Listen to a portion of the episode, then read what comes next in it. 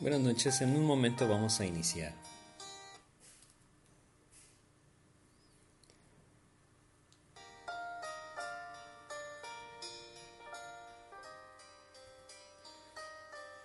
Pues buenas noches a todos, vamos a, a comenzar con, con, nuestro estudio de esta noche.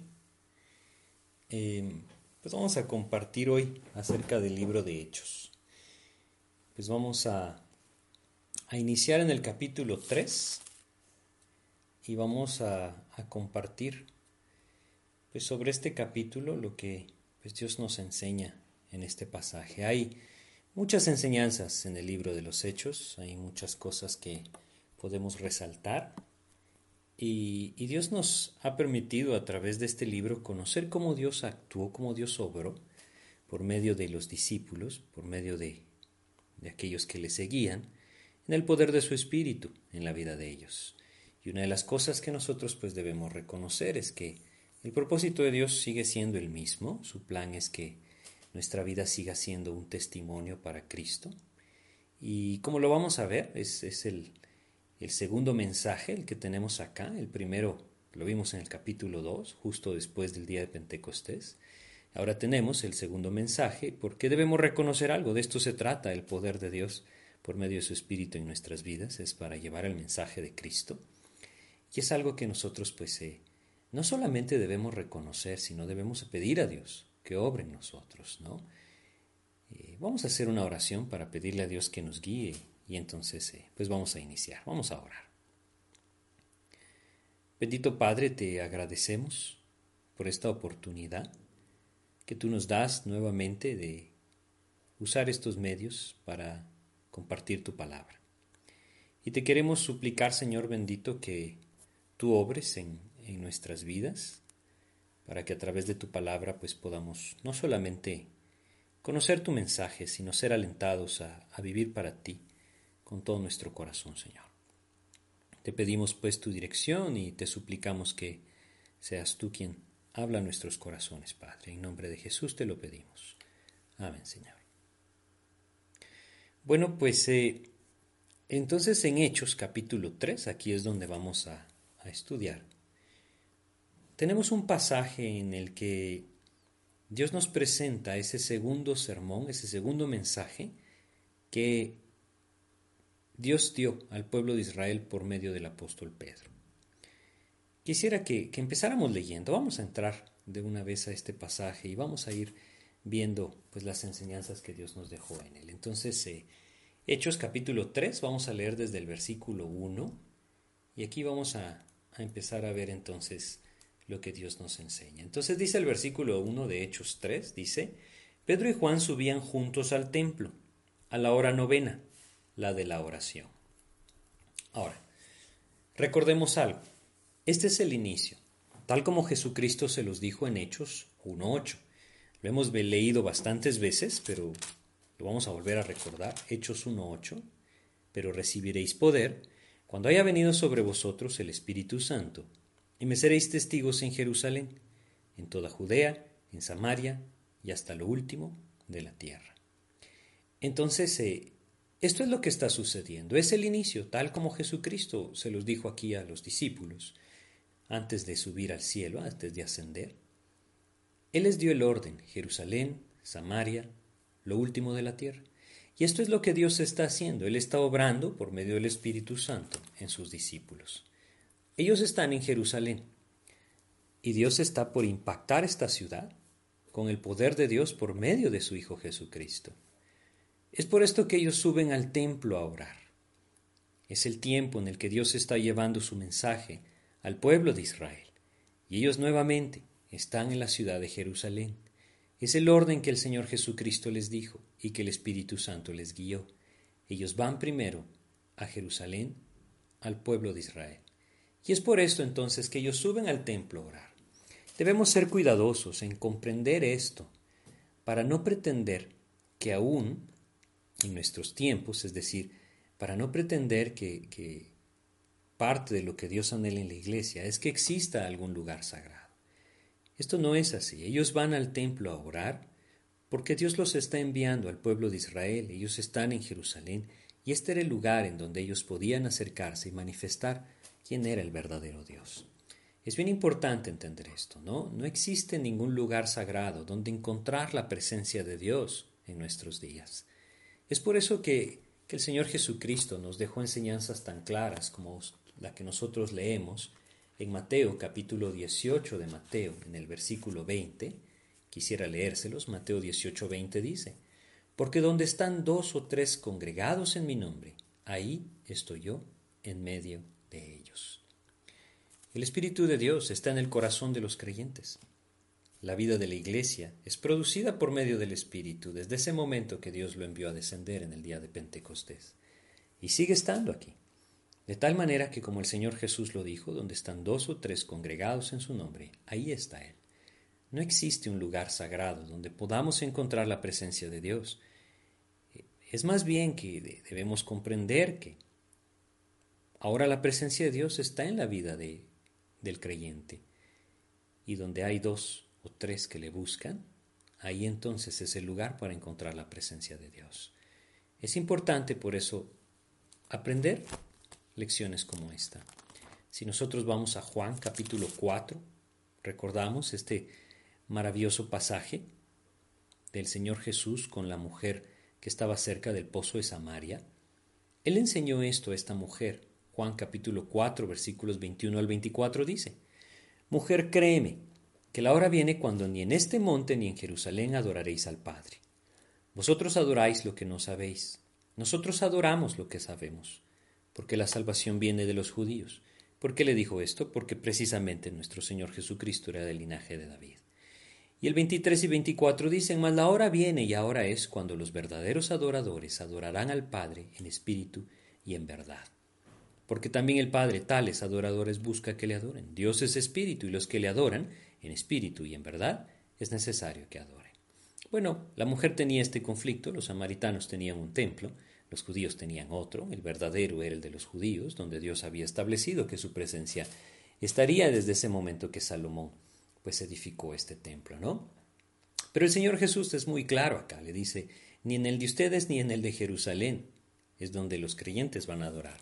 Y ese momento es precisamente en el que nosotros vivimos. Él anhela que nuestro corazón se acerque a Él en espíritu y en verdad. Es por eso importante, ¿no? Se los menciono, claro, porque muchas personas usan este pasaje para pretender que existe todavía un lugar sagrado donde uno puede encontrar la presencia de Dios. Los lugares sagrados no existen, lo que existe es un Dios santo, al cual nosotros podemos acercarnos por medio de la persona de su Hijo Jesucristo. Y cuando entonces el hombre viene a Cristo, él pone su espíritu en el corazón y a través del espíritu morando en el corazón del creyente, el creyente entonces puede llegar al mismo trono de la presencia de Dios por medio de la gracia de Dios. Es importante entonces aprender cosas como estas y ver por qué son claras en la Biblia. Versículo 2 de Hechos 3. Entonces ellos están subiendo, van al templo, dice, a, la hora novena, la hora de la oración, en el momento en donde el sacerdote entraba a, a ofrecer el incienso, ese momento de la oración, como en algún momento Zacarías, padre de Juan el Bautista, lo hizo. Y entonces ellos suben a este lugar. Versículo 2 de Hechos 3 dice, y era traído un hombre cojo de nacimiento, a quien ponían cada día a la puerta del templo que se llama la Hermosa, para que pidiese limosna de los que entraban en el templo. Bueno, aquí tenemos a este hombre, es un hombre cojo de nacimiento, él estaba a la puerta. Un historiador judío, Josefo, describe esta puerta como algo verdaderamente esplendoroso. Dice que estaba enchapada entre, en oro y plata. Y, y era una puerta verdaderamente maravillosa, sí. Era una puerta que daba hacia el oriente y cuando el sol salía, entonces brillaba sobre esta puerta enchapada en oro. Ha de haber sido algo hermoso, ¿no? Pero fíjense qué contraste. En esa puerta llamada la hermosa, sentado frente a ella un hombre cojo. Qué contraste, ¿no? El esplendor, el brillo del oro, la plata, iluminados por el sol, y un hombre que tristemente no puede hacer más que pedir limosna. Vamos a entender acá, o vamos a ver cómo la condición de este hombre y lo que Cristo hizo en él es comparable a lo que Dios anhela hacer en el pecador perdido. El hombre busca aquello que cree que necesita, ¿saben? Sin embargo, no tiene ni idea de lo que Cristo puede hacer en él si el hombre viene a sus pies. Este cojo pide unas monedas, pero Dios quiere cambiar por completo su vida. No solo quiere parchar su mal, quiere darle una vida nueva. Esto es lo que Dios quiere hacer en todos los hombres. Él no anhela mejorar nuestras vidas, Él anhela darlos, darnos perdón, una vida nueva, una vida eterna y una vida abundante por medio de la fe en Jesucristo. Quisiera leerles Gálatas capítulo 6, versículo 15. Gálatas 6, versículo 15, en donde Dios nos dice lo siguiente. Gálatas 6:15 nos dice, porque en Cristo Jesús ni la circuncisión vale nada, ni la incircuncisión, sino una nueva creación. Esto es lo maravilloso, ¿no? En Cristo Jesús, aquel que está en la fe en Jesucristo, es una nueva creación de Dios. Por medio de esa nueva naturaleza, tiene una nueva vida. Es por eso que uno debe entender cómo, cómo este hombre no sabía lo que realmente necesitaba, ¿no? Él pensaba que lo que necesitaba eran unas monedas. Lo que él necesitaba era conocer al dador de la vida y encontrar no solamente la salud o sanación de su cuerpo, sino principalmente la salvación de su alma. Y es esto algo que nosotros también debemos comprender. Cuántas veces nuestra vista es demasiado corta, quizá como la de este cojo. Y lo único que estamos buscando de la mano de Cristo son aquellas cosas materiales que al final de cuentas son no son indispensables y que al final de cuentas se quedarán en esta tierra, cuando lo que debemos estar buscando de parte de Él no solamente es esa vida eterna, sino también esa vida abundante que Cristo vino a darnos. Leamos el versículo 3 de Hechos 3, ¿sí? Hechos 3, versículo 3 dice, Este cuando vio a Pedro y a Juan que iban a entrar en el templo, les rogaba que le diesen limosna. Bueno, Nuevamente, como les decía muchas veces, los hombres se comportan como este cojo. Anhelan recibir lo que ellos piensan que les puede ayudar, que realmente necesitan. Y nosotros podemos también tener esta actitud cuando ponemos nuestros ojos en las cosas terrenales, pensando que es en estas que necesitamos que Cristo nos ayude, cuando Él está deseoso de darnos lo que realmente necesitamos, vida eterna y vida abundante. Es eso lo que Cristo vino a dar. Claramente en Juan capítulo 10, versículo 10 se lo dijo, yo he venido para que tengan vida y para que tengan vida en abundancia. Vamos a hacer una comparación. Vamos a ir a Mateo capítulo 9, versículo 2. En Mateo capítulo 9 tenemos ese paralítico que fue sanado por nuestro Señor Jesucristo. Pero en el versículo 2 tenemos algo que, que siempre debemos recordar y que siempre me ha llamado la atención. Mateo capítulo 9, versículo 2, es un cojo también, un paralítico, dice, y sucedió que le trajeron un paralítico tendido sobre una cama, y al ver Jesús la fe de ellos, dijo al paralítico, Ten ánimo, hijo, tus pecados te son perdonados. Si se dan cuenta, lo primero que uno pensaría que el paralítico necesita es poderse poner en pie. Pero Cristo sabía lo que el paralítico necesitaba primero. ¿Qué era lo que necesitaba? Que sus pecados fueran perdonados. Así es como nosotros lo debemos entender. Hoy en día hay una equivocación grande en cuanto a esto. Las personas están buscando a Cristo por los motivos equivocados, muchas veces buscando las cosas materiales o incluso la salud de nuestras vidas, ¿no? Pero debemos recordar que Dios tiene un plan mucho más alto que esto, va mucho más allá. El poder de Dios no se limita a lo terrenal, a lo que nosotros somos carnalmente hablando o terrenalmente hablando. Él quiere invitarnos a una vida eterna, una vida eterna por medio de la fe en su Hijo y una vida abundante por medio del poder de su Espíritu, transformando el corazón, dándonos esa nueva vida. Esto es lo que Dios anhela. Y entonces, eh, ya lo vamos a ver poco a poco en este pasaje. Es así como Dios lo quiere hacer en nosotros. Nosotros, eh, similarmente a este cojo, estábamos condenados a mendigar por esta vida para encontrar algo que tal vez pudiera saciar por un momento nuestro corazón. Pero Cristo quiere venir y por medio del poder de Dios, por medio de la fe en su Hijo, llevarnos a una vida completamente nueva, a poder levantarnos de la miseria y encontrar en Jesucristo todas aquellas riquezas espirituales que pueden saciar nuestro corazón. Es sumamente importante esto, ¿no? Que nosotros siempre aprendamos a ver cómo Cristo quiere resolver los conflictos de mi alma, de mi corazón, porque a través de esto es que Él puede entonces tomar control de mi vida, glorificar su nombre, dar testimonio de Él por medio de mi vida y llevarme esa vida abundante. Yo quisiera leerles una parte del Salmo 103. El Salmo 103 es, es un salmo hermoso, escrito por el rey David, que nos habla de aquellas cosas por las cuales el alma del hombre, como él lo dice, bendice alma mía. Debe bendecir a Dios, debe glorificar a Dios, ¿no? Debe alabar a Dios. Y, y si nosotros leemos los primeros versículos de este Salmo 103 nos dice, Bendice alma mía Jehová, y bendiga todo mi ser su santo nombre. Bendice alma mía Jehová, y no olvides ninguno de sus beneficios. Ahora, versículo 3, 4 dicen lo siguiente. Él es quien perdona todas tus iniquidades, el que sana todas tus dolencias, el que rescata del hoyo tu vida, el que te corona de favores y misericordias, el que sacia de bien tu boca, de modo que te rejuvenezcas como el águila. Esto no está hablando de algo físico. Lo físico, lo terrenal, está descrito en el Salmo 104. Como pocos salmos, son dos salmos que van de la mano, uno habla de las bendiciones espirituales que el Señor da y el otro da una referencia a las bendiciones que nosotros podemos ver en este mundo. Este 103 está hablando del bien que Dios le hace al alma del hombre que viene a sus pies. Número uno, perdona todas sus iniquidades.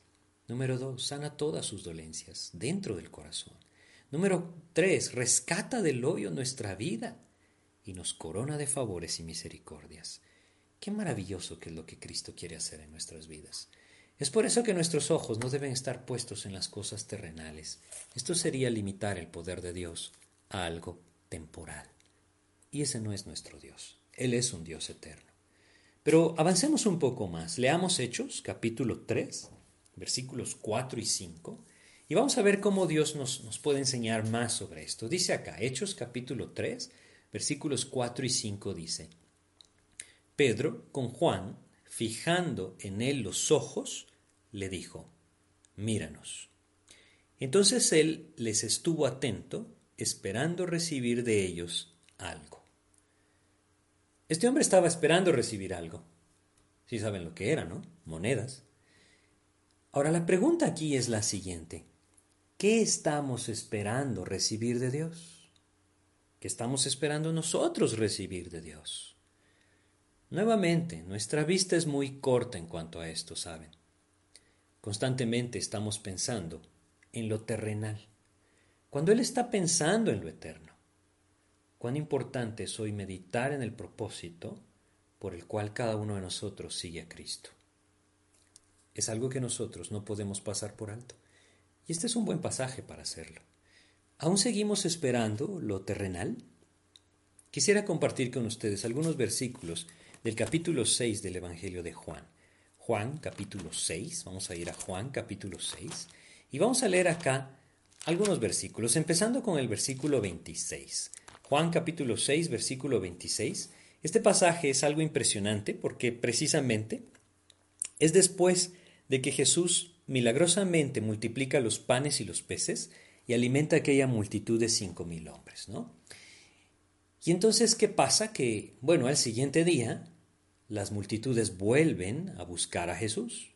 Y Jesús los, recibe con esta, con esta afirmación. Juan 6:26 dice, Respondió Jesús y les dijo, De cierto, de cierto os digo que me buscáis, no porque habéis visto las señales, sino porque comisteis el pan y os saciasteis. Hmm. ¿Cuántas luces debe encender esto en nuestras vidas, no? Nuevamente, ¿Qué estamos esperando recibir de Dios? ¿Aún seguimos esperando lo terrenal? El Señor Jesús fue muy claro con estas personas. Nuevamente, de cierto, de cierto os digo que me buscáis, no porque habéis visto las señales, sino porque comisteis el pan y os saciasteis. Lo que Jesús les está diciendo es, ustedes no me siguen porque han creído en mí, ustedes me están siguiendo porque quieren que yo los vuelva a alimentar. Y tristemente muchos creyentes hoy en día están siguiendo a Jesús por esas monedas que este cojo de nuestro pasaje está pidiendo. Muchos tristemente están siguiendo a Cristo egoístamente, por conveniencia, buscando salud para sus vidas, para la de sus familiares, buscando que Dios supla su necesidad. Pero todo lo que tenemos es nada más puestos los ojos en, en nuestros ojos, perdón, en lo terrenal, cuando Dios quiere que veamos más allá. Por eso el complemento de esto, Juan 6:26, debemos leerlo en Juan capítulo 6, versículos 67 al 69, cuando el Señor Jesucristo les dice a sus discípulos, ¿queréis acaso iros también vosotros? Porque mucha gente se fue después de esto. Y en el versículo 68 dice, le respondió Simón Pedro, Señor, ¿a quién iremos? Tú tienes palabras de vida eterna. Y nosotros hemos creído y conocemos que tú eres el Cristo, el Hijo del Dios viviente. Saben, esto es importantísimo. El apóstol Pedro, Dios se lo mostró muy claro. Y lo dijo de una forma muy clara. Señor, no te seguimos. No te seguimos por las cosas temporales, terrenales. No te seguimos por lo que nosotros queremos que tú nos des o hagas por nosotros. Te seguimos porque nosotros hemos creído, nosotros sabemos que tú eres el Cristo, el Hijo del Dios viviente, el Salvador. Nadie más tiene palabras de vida eterna. Qué maravilloso que Pedro, guiado por el Espíritu, haya puesto sus ojos en lo eterno. ¿Qué tal nosotros? ¿En dónde estamos poniendo nuestros ojos? Hoy en día, tristemente, el creyente o aquel que quiere buscar a Dios está siendo invitado cada vez más a poner sus ojos en las cosas terrenales que Dios le puede dar. Esto es llevar el poder de Dios a una limitación tremenda. Él es un Dios eterno y lo que Él quiere es algo eterno para nuestra alma, la salvación eterna de nuestra alma.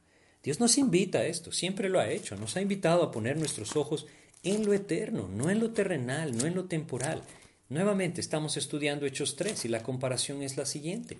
Así como este cojo piensa que lo que necesita son monedas, Así nosotros muchas veces pensamos que lo que necesitamos son los favores terrenales que Dios nos puede dar, cuando lo que este cojo necesita es conocer al Salvador y una vida nueva, provista por medio de la fe en Jesucristo. Eso es lo que nosotros necesitamos. No solamente haber conocido a Cristo, si es que ya lo hemos hecho, y encontrar salvación por medio de la fe en Él, sino también una nueva vida que nos pueda llevar a deleitarnos en la presencia del Señor.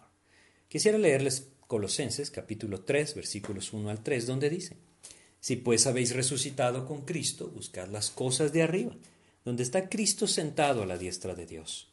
Poned la mira en las cosas de arriba, no en las de la tierra, porque habéis muerto y vuestra vida está escondida con Cristo en Dios.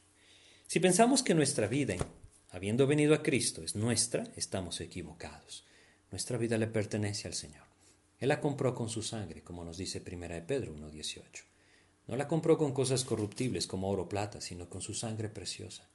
Nuestra vida le pertenece al Señor y Él anhela que nuestros ojos se levanten hacia lo eterno y nos olvidemos de aquellas cosas terrenales que son las que atan nuestro corazón a las cosas del mundo. Dios anhela que vayamos más allá. Pero bueno, esto podemos aprender de la posición de este cojo, pero este pasaje tiene mucha más enseñanza. Vamos a regresar a Hechos, capítulo 3 de Hechos, ¿sí? Y vamos a leer los versículos 6 y 7. Dice lo siguiente. Mas Pedro dijo, No tengo plata ni oro, pero lo que tengo te doy. En el nombre de Jesucristo de Nazaret, levántate y anda. Y tomándole por la mano derecha, le levantó, y al momento se le afirmaron los pies y tobillos. Bueno, Dios hizo algo maravilloso con este hombre, ¿sí? Algo maravilloso. Es la primera vez, aquí en el libro de los Hechos, en nuestros estudios de Hechos, es la primera vez que encontramos un milagro como este. Un hombre siendo sanado por medio de la fe en Jesucristo, así lo dice más adelante el apóstol Pedro, ya lo vamos a leer. Pero a lo que me refiero es un milagro obrado por Dios por medio de la mano de sus apóstoles. Ahora, ¿por qué es el primer milagro que encontramos en nuestro estudio de Hechos? Es importante que nosotros analicemos algo acá. ¿sí? Basados en, basado en pasajes como este en el libro de Hechos, Saben, muchos hoy en día proclaman seguir obrando de la manera que Pedro y Juan lo hicieron acá, o como lo vemos en el libro de Hechos, ¿no? Haciendo prodigios, señales, milagros, sanidades y todo este tipo de cosas. Es por eso importante mencionar algunas cosas evidentes en la palabra de Dios en este punto, ¿sí? Y yo quisiera mencionárselas. Primero, estos eran dones solo dados a los apóstoles. Y como lo vimos antes, los apóstoles fueron doce. Segunda de Corintios capítulo 12, versículo 12, leemos lo que el apóstol Pablo les dice a estos creyentes en la iglesia de Corinto. Segunda de Corintios 12, 12 dice lo siguiente. Con todo, las señales de apóstol han sido hechas entre vosotros en toda paciencia por señales, prodigios y milagros. Él está hablando de lo que Dios le ha permitido. Él es el apóstol Pablo, llamado por el mismo Jesucristo como apóstol a los gentiles. Y él dice esto, las señales de apóstol han sido hechas entre vosotros en toda paciencia y menciona por señales, prodigios y milagros. Estos dones eran dados a los apóstoles como una señal clara de quiénes eran ellos, de quién provenían, ¿no? Es decir, nosotros debemos entender las posiciones, es decir, el tiempo que Dios nos muestra en su palabra. ¿Han visto ustedes alguna vez alguna persona que se diga ser profeta? alzar sus brazos hacia el cielo y hacer descender fuego del cielo para que algo se consuma, como el profeta Elías lo hacía? ¿O han visto ustedes alguno de aquellos que se dice profeta hoy en día? Sí. Tocar con su manto algún río caudaloso y verlo abrirse por la mitad, como Dios se lo permitió a Elías en el río cuando él lo hizo. Estoy seguro que no lo han visto. Sí.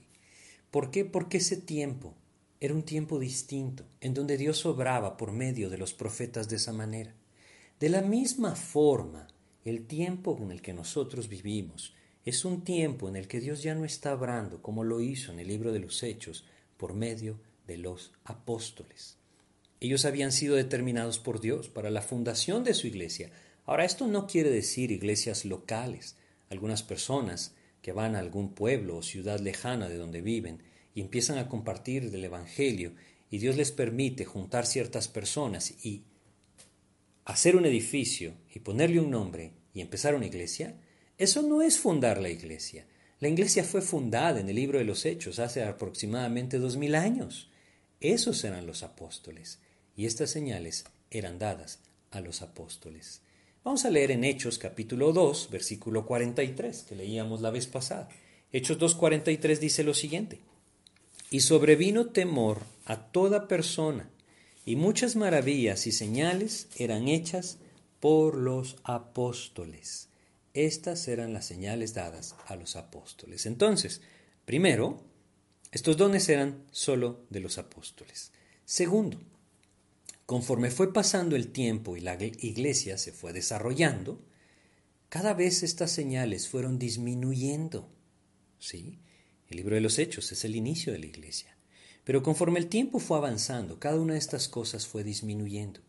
Y, yo quisiera que leyéramos algunos ejemplos de, del apóstol Pablo, de la vida del apóstol Pablo. Ahora, ya lo leímos en, en 2 Corintios 12, 12. Él era un apóstol y Dios le había permitido muchas cosas maravillosas, como sanar enfermos, incluso, pues si ustedes lo recuerdan, ya lo estudiaremos más adelante en Hechos, incluso resucitó a aquel joven que cayó por la ventana cuando él estaba predicando. Pero ¿qué pasó al final del ministerio del apóstol Pablo? ¿Qué pasó cuando el tiempo fue avanzando, la iglesia se fue estableciendo, fue madurando y Dios fue guiando claramente a cuál era su voluntad? Bueno, vamos a leer algunos pasajes. Vamos a leer primero en Filipenses, ¿sí? Filipenses capítulo 2 de Filipenses. Vamos a leer el versículo 27. Filipenses capítulo 2, versículo 27. Fíjense lo que dice acá. El apóstol Pablo habla de un hombre, habla de Epafrodito, y dice, pues en verdad estuvo enfermo, a punto de morir, pero Dios tuvo misericordia de él, y no solamente de él, sino también de mí, para que yo no tuviese tristeza sobre tristeza. Si ustedes leen todo el pasaje, es muy claro. Él estuvo próximo a la muerte, como dice el versículo 30. ¿sí? Ahora, ¿por qué el apóstol Pablo no lo sanó? Bueno, es que debemos entender que no fue el único caso. Conforme el tiempo fue pasando, todos estos dones de sanidades ya no dependían de las personas. Era algo que siempre ha sido igual, ¿no? Y sigue siendo así. Era algo que Dios en su soberanía decidía hacer. Pero estas señales empezaron a disminuir. Vamos a leer otro pasaje. Sí, vamos a leer en 1 Timoteo capítulo 5.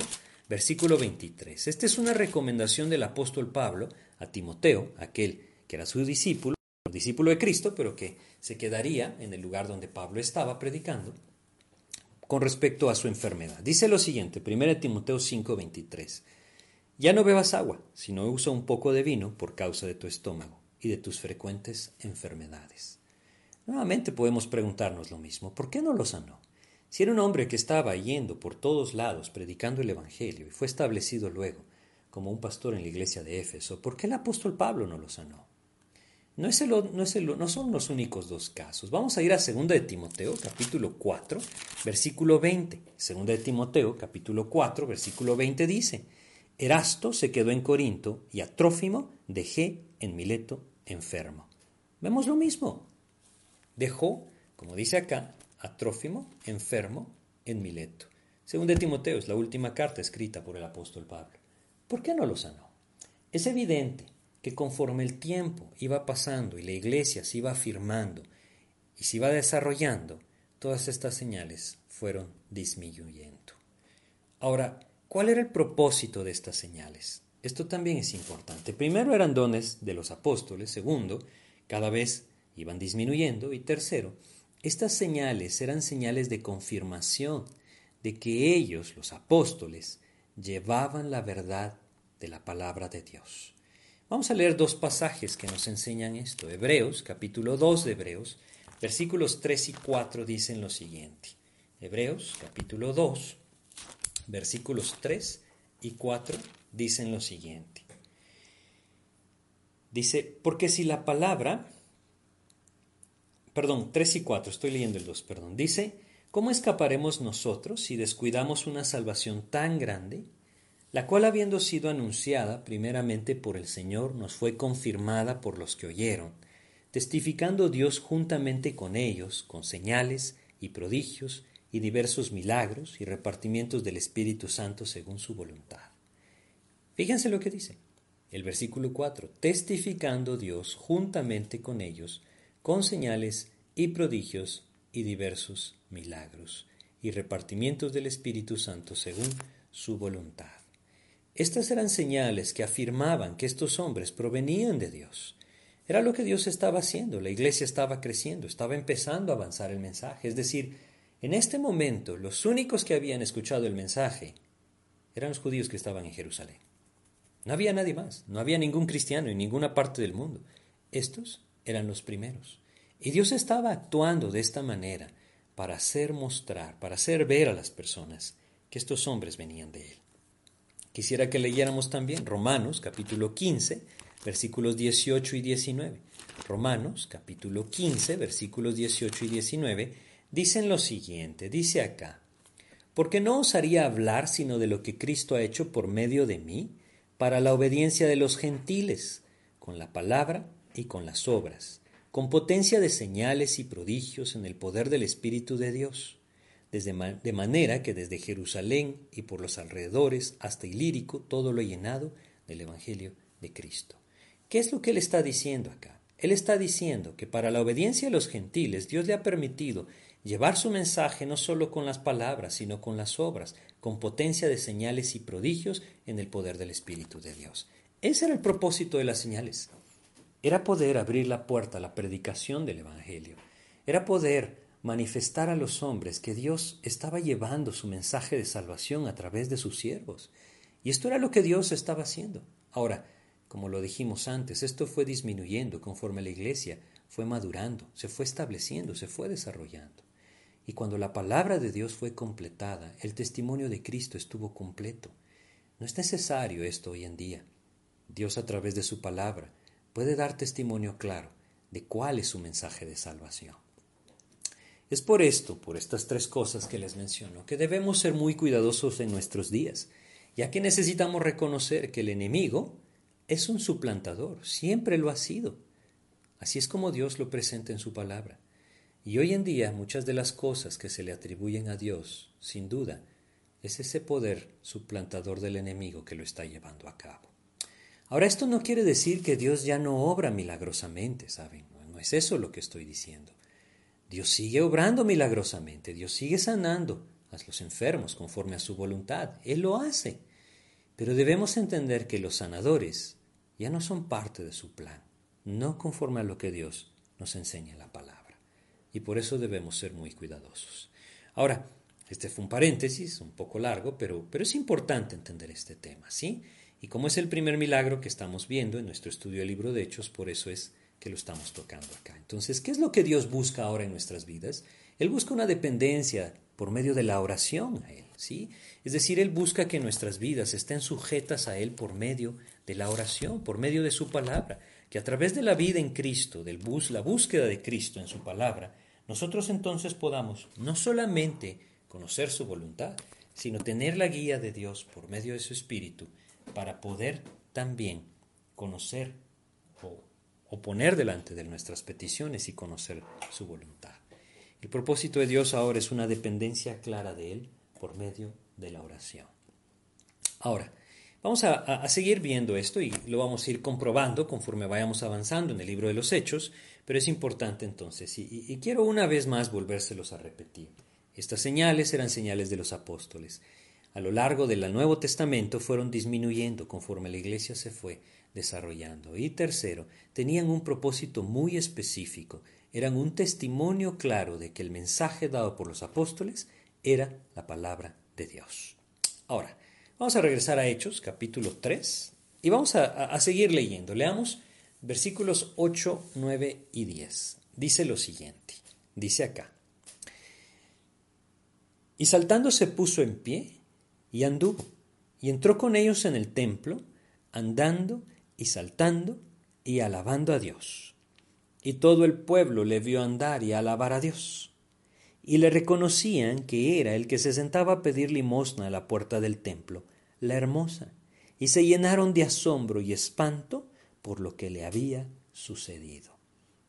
Esto es lo que Dios estaba haciendo. Por medio de lo que Él hizo a través de Pedro y Juan, con este cojo, Dios estaba llamando el corazón del pueblo de Israel de los judíos. Dios estaba manifestando su poder y estaba trayendo la vista hacia el mensaje que estos hombres iban a presentar. Claramente dice, todo el pueblo volvió a andar y alabar a Dios. Reconocían que era pedir limosna. Se llenaron de asombro, se llenaron de espanto por lo que había sucedido. Y entonces el mensaje de Dios tiene el respaldo del poder de Dios. Así es como funciona en este tiempo, así es como Dios lo estaba haciendo. Ahora el mensaje de Dios debe tener el respaldo de la palabra de Dios, de la Biblia. Ahí es donde nosotros debemos poner nuestros ojos. Es así como Dios lo hace, con tanta claridad. Bueno, ahora vamos a continuar, ¿sí? En, este pasaje, pero e, es un pasaje que tiene muchas cosas a las que nosotros podríamos prestarles atención.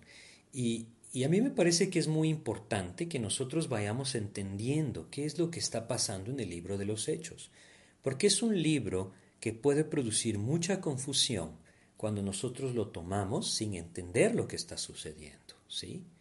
Nuevamente para esto debemos regresar a, comprender. En Hechos 1.8, Dios les dijo a ellos el orden.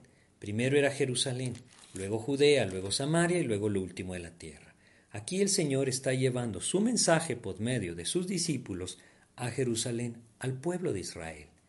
Y en esto que Dios está haciendo, Él está haciendo algo maravilloso. Él está dándoles una muestra de qué es lo que está sucediendo. Como ellos se lo están preguntando, espantados por lo que había sucedido. Estos hombres se espantaron y dijeron, ¿qué está sucediendo? ¿No? Y precisamente Dios había dicho, que esta sería una muestra del poder de Dios actuando hacia su pueblo. Ahora quizá, eh, no lo sé, quizá ustedes conozcan, quizá no, pero déjenme contarles, el Antiguo Testamento tiene promesas para el pueblo de Israel. Una de las promesas más claras que, Dios tiene para el pueblo de Israel, la cual no se ha cumplido, es que Él establecerá su reino precisamente en ese monte de Sión, en la ciudad de Jerusalén.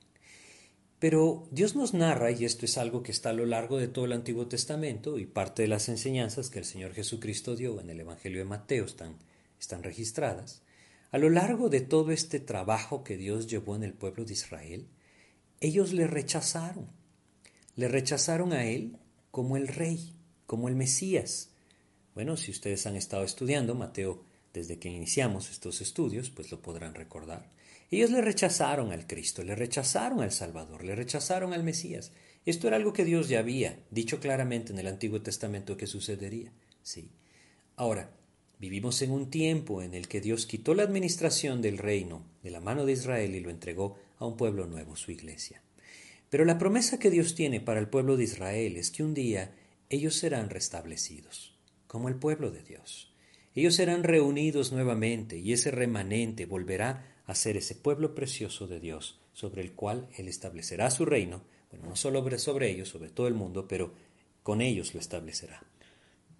Ahora, lo que Dios está haciendo acá es dándoles una muestra de quién es ese Dios. Esto es algo que puede ligar claramente el mensaje de los apóstoles al Antiguo Testamento.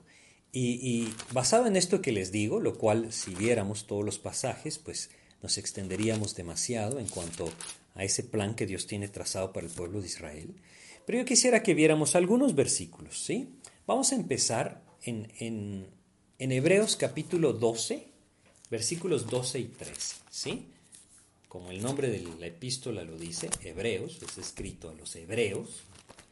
Y entonces dice en Hebreos capítulo 12, versículos 12 y 13, lo siguiente, habla de la disciplina del Señor y hace una referencia clara a aquello que Dios hizo con el pueblo de Israel, que está haciendo. Dice, ahora esto es algo que también podemos apropiar para nuestras vidas, pero esto es lo que dice. Hebreos 12, versículos 12 y 13 dicen, por lo cual levantad las manos caídas y las rodillas paralizadas, y haced sendas derechas para vuestros pies, para que lo cojo no se salga del camino, sino que sea sanado. Estos dos versículos nos hablan de algo, un llamado al arrepentimiento, un llamado a arreglar, a volverse al camino, para que entonces aquello que se ha ido por un lado sea sanado. ¿sí? Es interesante cómo Dios usa las mismas palabras. Si nosotros vamos a Isaías, capítulo 35 de Isaías, y leemos el versículo 6, todo este pasaje nos habla del reino milenial de Cristo. Y dice lo siguiente, entonces el cojo saltará como un ciervo, y cantará la lengua del mudo, porque aguas serán cavadas en el desierto y torrentes en la soledad. Esta es la muestra de lo que Dios haría con su poder para establecer su reino. Y saben aquí en Hechos capítulo 3, el primer milagro es un cojo que salta como un ciervo. ¿Qué es lo que Dios está haciendo? Dios está llamando a su pueblo a volverse a Él, como lo leímos en Hebreos 12, 12 y 13. Después de la disciplina, después del asolamiento, esto sucederá. Vendrá la promesa. Como Mateo 24 nos dice, la higuera reverdecerá, es decir, Israel será restaurado. El ofrecimiento del reino era algo que el judío reconocía. Al ver un cojo sanado, ¿sí? ellos se pueden empezarlo a relacionar. Seguramente lo relacionaron. Este es el poder de Dios. Todo esto que les estoy diciendo es porque debemos entender el tiempo del libro de los hechos. Aquí no hay ni un solo creyente que no sea judío todavía. Ellos están en Jerusalén y Dios está enviando su palabra a los judíos. Es por eso que está actuando de esta manera. Ellos están atónitos, espantados por lo que está sucediendo. ¿sí? Ahora, es por eso que Él trae un mensaje de arrepentimiento, porque parte del mensaje del Antiguo Testamento a Israel decía que cuando ellos se arrepintieran, entonces Él enviaría al Mesías a reinar. Quisiera que nos adelantáramos un poco en Hechos capítulo 3 y leyéramos los versículos 19 al 21. Dice, Así que arrepentíos y convertíos, para que sean borrados vuestros pecados, para que vengan de la presencia del Señor tiempos de refrigerio y Él envía a Jesucristo que os fue antes anunciado, a quien de cierto es necesario que el cielo reciba hasta los tiempos de la restauración de todas las cosas, de que habló Dios por boca de sus santos profetas que han sido desde tiempo antiguo. En resumen, todo esto que les estoy diciendo sobre el pueblo de Israel es lo siguiente. Dios prometió que Él restablecería este pueblo y reinaría nuevamente sobre ellos, cuando Cristo establezca su reino. Pero mientras nosotros estamos aquí en la tierra y llevando la gran comisión que el Señor nos encomendó, entonces, como dice el 21, es necesario que el cierro reciba a Cristo hasta que el pueblo de Israel sea restaurado. Es un periodo en el que Dios nos ha entregado a nosotros esta tarea de ir por todo el mundo predicando el Evangelio, llevando el mensaje de Jesucristo. Llegará el momento en que Cristo regrese y establezca su reino. Pero este es el llamado de Dios por medio del apóstol Pedro a este pueblo. Arrepiéntanse para que Cristo envíe al Mesías y reine sobre ustedes. Eso es lo que está diciendo. Por eso debemos aprender, ¿no? Y no podemos sacar de contexto ningún versículo de los que tenemos en este pasaje, ¿sí? Espero que me hayan comprendido. Vamos a continuar con Hechos capítulo 3 y vamos a leer el versículo 11. Ahora vamos a ver una enseñanza práctica para nuestras vidas, ¿sí? Dice lo siguiente. Y teniendo asidos a Pedro y a Juan, el cojo que había sido sanado, todo el pueblo, atónito, concurrió a ellos al pórtico que se llama de Salomón. Viendo esto, Pedro respondió al pueblo, varones israelitas, ¿por qué os maravilláis de esto? ¿O por qué ponéis los ojos en nosotros, como si por nuestro poder o piedad hubiésemos hecho andar a éste? El Dios de Abraham, de Isaac y de Jacob, el Dios de nuestros padres, ha glorificado a su Hijo Jesús, a quien vosotros entregasteis y negasteis delante de Pilato, cuando éste había resuelto ponerle en libertad. Mas vosotros negasteis al santo y al justo, y pedisteis que se os diese un homicida, y matasteis al autor de la vida, a quien Dios ha resucitado de los muertos, de lo cual nosotros somos testigos. Y por la fe en su nombre, a este que vosotros veis y conocéis, le ha confirmado su nombre, y la fe que es por él ha dado a éste esta completa sanidad en presencia de todos vosotros. Fíjense lo que dice, ¿no? Es maravilloso. Es maravilloso porque Él les está diciendo, no pongan sus ojos en mí. ¿Y cuán importante es esto, no? Lo primero que Pedro hace es lo que nosotros debemos hacer.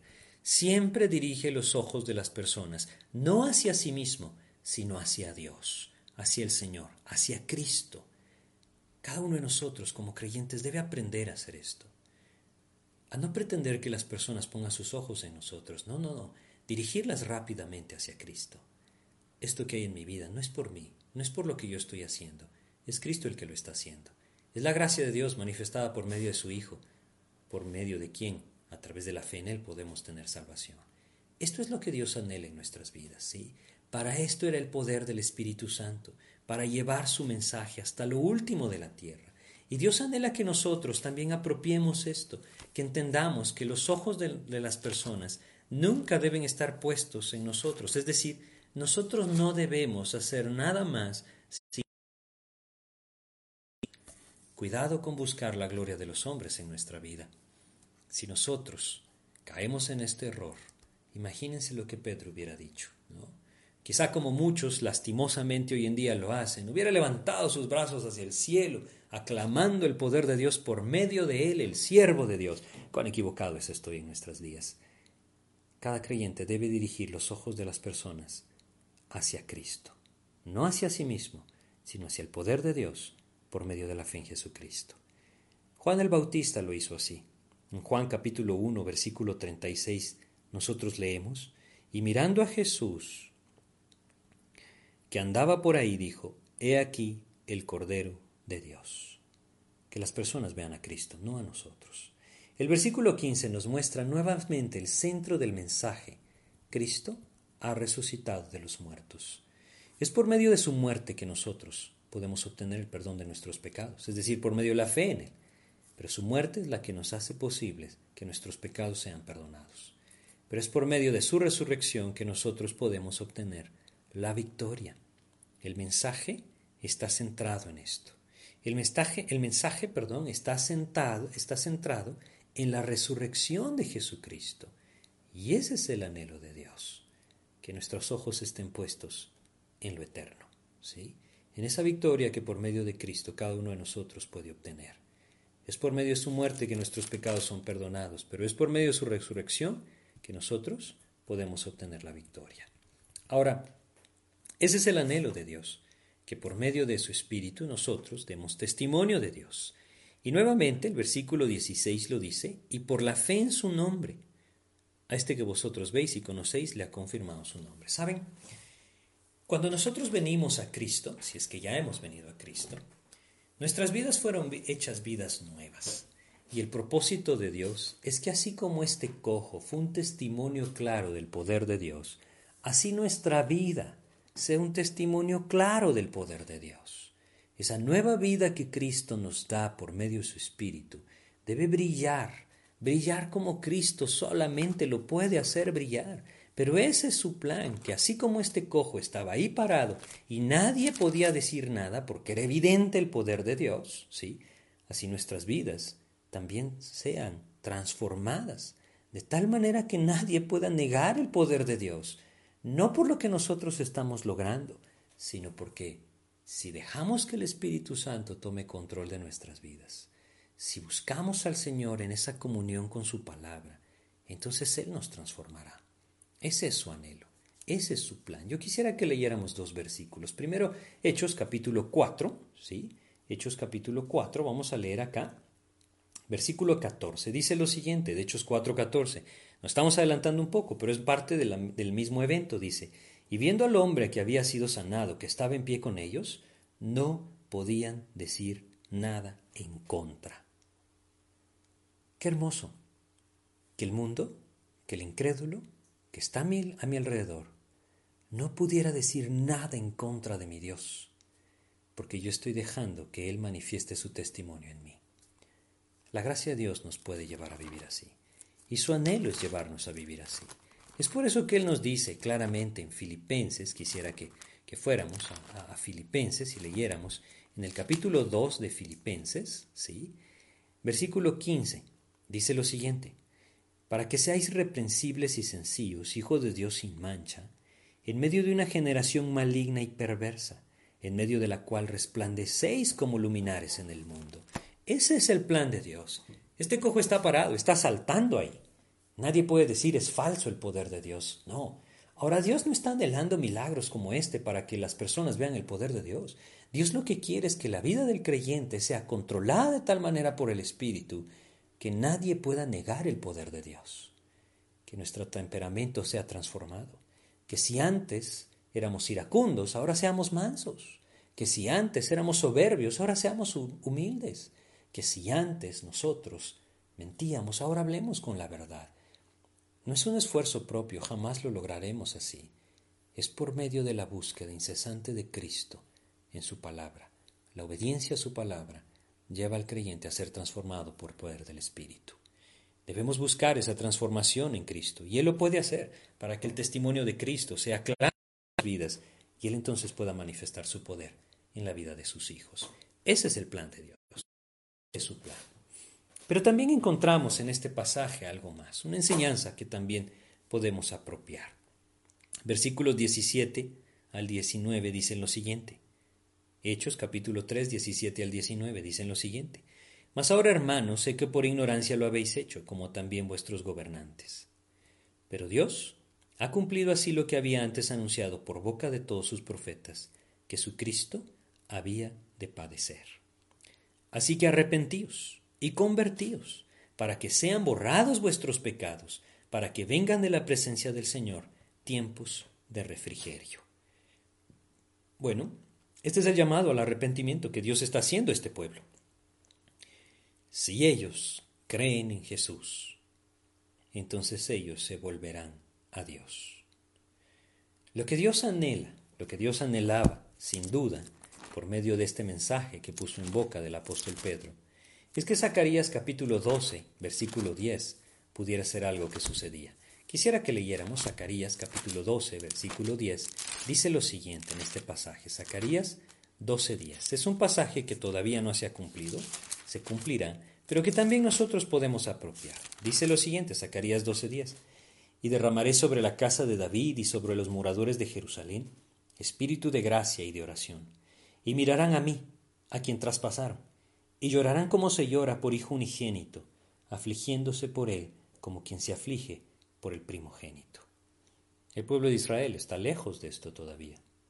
Hace un tiempo que Dios me dio la oportunidad de estar en Jerusalén, intentando conversar con un judío acerca de la fe en Jesucristo. Él me dijo lo siguiente. Jesús fue un hombre que se rebeló en contra del judaísmo y pasó lo que tenía que pasar. Lo crucificaron. Es decir, Ellos siguen de acuerdo en que Jesús debía morir. El pueblo de Israel se encuentra en la misma condición. Pero ¿qué hay de nuestras vidas? Quizá alguno de los que está escuchando también se encuentra en la misma posición, es decir, no ha venido a Cristo, no ha puesto su fe en Él para salvación de su alma. El anhelo de Dios es que no pase más tiempo así. El anhelo de Dios es que nosotros nos volvamos a Él, que entendamos que Él murió en la cruz por nuestros pecados, para pagar todo aquello que nosotros merecíamos. Como lo dice el versículo 18 que leímos, esto había sido anunciado por boca esto había de padecer. Y si nosotros leemos en Isaías capítulo 53 de Isaías, versículos 5 y 6, encontramos cuál era aquello que los profetas habían dicho que el Cristo había de padecer. Isaías capítulo 53, versículos 5 y 6 dicen lo siguiente. Dice acá, todos nosotros nos descarriamos como ovejas, cada cual se apartó por su camino, mas Jehová cargó en él el pecado de todos nosotros. Esto es lo que dice el versículo 6. Esto es lo que los profetas habían dicho, que el Cristo había de padecer. ¿Por qué? Por el pecado de todos nosotros. Ese era el llamado entonces al arrepentimiento, a una nueva vida, a un camino nuevo, a una conversión, es decir, un cambio de rumbo. Esto es lo que significa, ¿no? Y lo que Dios anhela es que aquel que no ha conocido a Cristo pueda abrir sus ojos y verle como su Salvador, para que entonces, volviéndose de su mal camino, se vuelva al Señor. Isaías 55, versículo 7 dice, Deje el impío su camino y el hombre inicuo sus pensamientos, y vuélvase a Jehová, el cual tendrá de él misericordia, y al Dios nuestro, el cual será amplio en perdonar. Este es el llamado de Dios. No solamente lo fue al pueblo de Israel, lo sigue siendo a todas las personas hoy en el mundo. Como dice el versículo 26 de Hechos 3, Hechos 3, versículo 26, a vosotros primeramente Dios, habiendo levantado a su Hijo, lo envió para que os bendijese, a fin de que cada uno se convierta de su maldad. Es un llamado, un llamado de Dios. Camino malo, del camino del pecado al camino de Cristo, de reconocer que nuestro pecado nos separa de Dios, pero que por medio de la fe en su Hijo, cada uno de nosotros puede ser entonces reconciliado con Él. Este es el mensaje que Dios puso en boca del apóstol Pedro. Es un mensaje que exalta a Cristo, exalta el poder de Dios por medio de algo visible, como Dios lo anhela en la vida de sus hijos. Pero también es un llamado, como lo leemos claramente, a la fe en Jesucristo que lleva al arrepentimiento, arrepentimiento de una vida independiente de Él. Y esto es lo que Dios está anhelando en nosotros. Si nosotros nunca hemos dado ese paso de fe, Dios nos está llamando a esto a creer en Cristo como aquel que murió en la cruz por nuestros pecados, como aquel que resucitó de entre los muertos, para que nosotros pudiéramos ser perdonados y pudiéramos obtener victoria. Y entonces el llamado es muy claro, arrepentíos y convertíos, para que sean borrados vuestros pecados, para que vengan de la presencia del Señor tiempos de refrigerio, tiempos de descanso. Este es el mensaje que se entregó hace dos mil años y es el mensaje que todavía debe entregarse. Cristo murió por nuestros pecados, resucitó al tercer día, haciendo posible que nosotros también tengamos victoria. Por medio de la fe en Jesucristo, nosotros podemos obtener salvación, perdón de nuestros pecados, a través de ese arrepentimiento que la fe en Jesucristo produce en nosotros. Así es que es de una forma muy clara, es una forma muy sencilla de ver este mensaje del Señor. Solamente para repasar, lo que vimos, nuestros ojos no deben estar puestos en aquellas cosas que nosotros pensamos que Dios me tiene que dar para hacerme un bien. Debemos aprender a ver hacia la eternidad, levantar nuestros ojos al cielo. Muchas personas hoy en día le dan la espalda a Dios porque Dios, según ellos piensan, no cumplió lo que ellos estaban esperando. La promesa de Dios es sobre vida eterna, vida abundante, en una intimidad con el Señor. No pongamos nuestros ojos en las cosas materiales, no pongamos nuestros ojos en las cosas terrenales. Esto puede llegar a ser muy peligroso. Pongamos nuestros ojos en la salvación del alma, en la satisfacción del corazón, por medio de esa sed que Cristo solamente puede saciar. Esto es lo primero. Segundo, debemos entender el tiempo. El tiempo de este mensaje de Hechos 3 es el tiempo de predicación al pueblo judío, al pueblo de Israel, por lo cual el Señor está haciendo referencia a aquellas cosas que él dijo en el Antiguo Testamento. Y esta es la razón de las señales. Las señales eran una muestra clara a este pueblo endurecido que el poder de Dios estaba presente. Hoy en día nosotros no necesitamos esas señales. Las señales pueden ser vistas en la palabra de Dios y en la vida de aquellas piedras vivas, como las llama el apóstol Pedro en su epístola, los creyentes, transformados por Cristo en una vida nueva, dando su vida en amor por el Señor y por su prójimo. Esa es la señal que el Señor está esperando que nosotros manifestemos. Y tercero, un llamado al arrepentimiento, a la fe en Jesucristo y al arrepentimiento, por medio de la cual nosotros podemos obtener el perdón de nuestros pecados. Así es que el libro de Hechos es maravilloso. Y yo quisiera terminar invitándoles. Quizá alguno de ustedes que me escucha nunca ha dado ese paso de fe verdaderamente, de arrepentirse de sus pecados. Quizá nunca le han buscado a Cristo por el propósito correcto, la salvación de su alma. Quizá solamente se han acercado superficialmente a Dios esperando algún tipo de bendición terrenal Dios quiere ir mucho más allá en nuestras vidas. Él no solamente puede llenarnos de todo bien espiritual, Él puede salvar nuestra alma de una condenación eterna. Para eso vino a dar su vida en la cruz. Y es por eso que yo quiero invitarles a que si ustedes nunca se han acercado por medio de la fe en Jesucristo, arrepintiéndose de sus pecados delante de Él, para poder obtener ese nuevo nacimiento, ustedes lo puedan hacer. Dios nos dice claramente que por medio de invocar su nombre, nosotros debemos pedírselo. Y si alguno de ustedes, a través de lo que hemos compartido, Dios ha movido su corazón para buscar esa nueva vida, una nueva vida que sea luz, una nueva vida, una vida abundante que manifieste el poder de Dios, no en las cosas terrenales, sino principalmente en lo espiritual. Si ustedes anhelan ese perdón de sus pecados por medio de la fe en Jesucristo, yo quiero invitarles a que esta noche ustedes se lo puedan pedir a Dios por medio de una oración. Así es que yo quiero terminar invitándoles a esto. Si ustedes quieren abrirle su corazón a Cristo poniendo su fe en Él y arrepentirse de sus pecados para obtener salvación, como la palabra de Dios nos lo dice, yo quisiera invitarles a que ustedes le dijeran estas palabras a Dios en una oración. Vamos a orar. Padre, te agradezco porque ahora entiendo que tú quieres darme mucho más que tan solo unas monedas terrenales, Señor. Tú quieres darme vida eterna. Entiendo que es por esto que tú veniste a dar tu vida en la cruz, para pagar todo aquello de lo que mi pecado me hacía merecedor.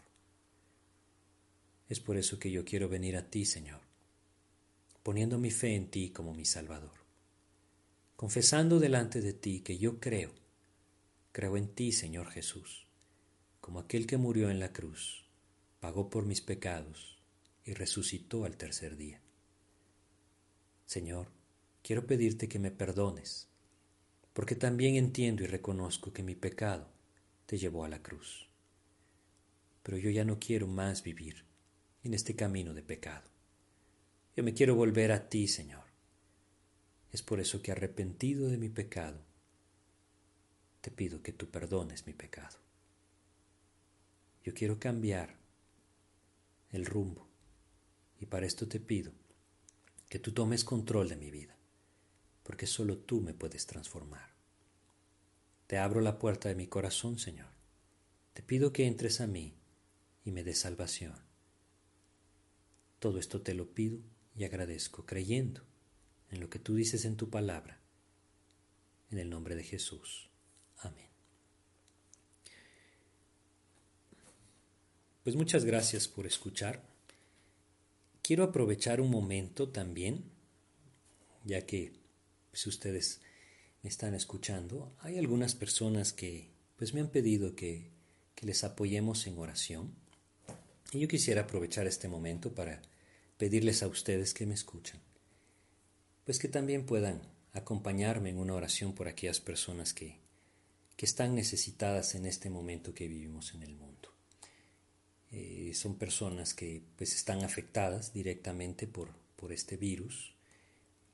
Una de ellas, eh, una familia, está en Alemania, otra está en Estados Unidos y, un miembro de sus familias pues ha sido diagnosticado positivo con este virus, el, coronavirus o COVID-19. Y entonces eh, pues yo quisiera pedirles que, que me acompañaran orando por ellos, ¿sí? Vamos a orar. Pues Padre, también te queremos suplicar, mi Dios bendito, por esta situación que estamos viviendo, rogarte, Padre, que pues tú cumplas tu propósito en nuestras vidas por medio de esto, que tu voluntad, Señor, sea lo que permanece y que nos ayude, Señor bendito, a reaccionar a darnos cuenta que nos estás dando la oportunidad de detenernos y voltear a ver hacia ti, Señor. Ayúdanos a hacerlo, Padre. Y ahora, mi Dios, te queremos suplicar por las personas, Señor, que pues han sido alcanzadas por esta enfermedad. Te queremos suplicar, Señor, por, por la familia de Patti, Señor, en Alemania. Que tú en tu infinita misericordia los guardes, Señor, que guardes a, a su sobrina, mi Dios, a su hermana y su cuñado, que en tu infinita misericordia, Padre, pues tú permitas que a través de esto ellos también puedan poner sus ojos en ti, y en esta angustia que están viviendo, que tú puedas consolar sus corazones y puedas alentarlos, Señor. Te pedimos por su salud, mi Dios, que tú les guardes de este virus y que en tu infinita misericordia tú no permitas que, que esta enfermedad avance en ellos, Señor. Te rogamos tu ayuda, Padre Santísimo. Consuela sus corazones, Señor, y conforme a tu voluntad, obra en sus cuerpos. Si es tu voluntad, Señor, te pedimos que tú les sanes. Y también te queremos suplicar, Señor bendito, por por el nieto de don Pedro y doña Tere, por Tony, y por ellos también, Señor, que están en Estados Unidos, rogarte, Señor bendito, que, que tú los guardes, que tú protejas, Señor, sus vidas, y ellos que pues no han sido contagiados, que tú los protejas, Padre bendito. Y te rogamos por Tony, Señor, que tú en tu infinita misericordia puedas guardar su vida, Señor, y permitir que su cuerpo resista esta enfermedad. Guárdalo, Señor, y alienta su corazón también para que a través de esto también sus ojos puedan ponerse en ti, Señor. Te pedimos que tú consueles a estas familias, Padre, y también a todas aquellas que en todo el mundo, pues, tú estás tocando sus corazones por medio de esta situación. Te pedimos, pues, tu ayuda, Señor. Obra tú conforme a tu perfecta voluntad. Te agradecemos y te pedimos en el nombre de Jesús. Amén, Señor. Pues muchas gracias por acompañarme en la oración y pues si alguno de ustedes anhela que también pues oremos por sus familias, pues les invito a que a que nos escriban. Pues muchas gracias, que Dios les bendiga.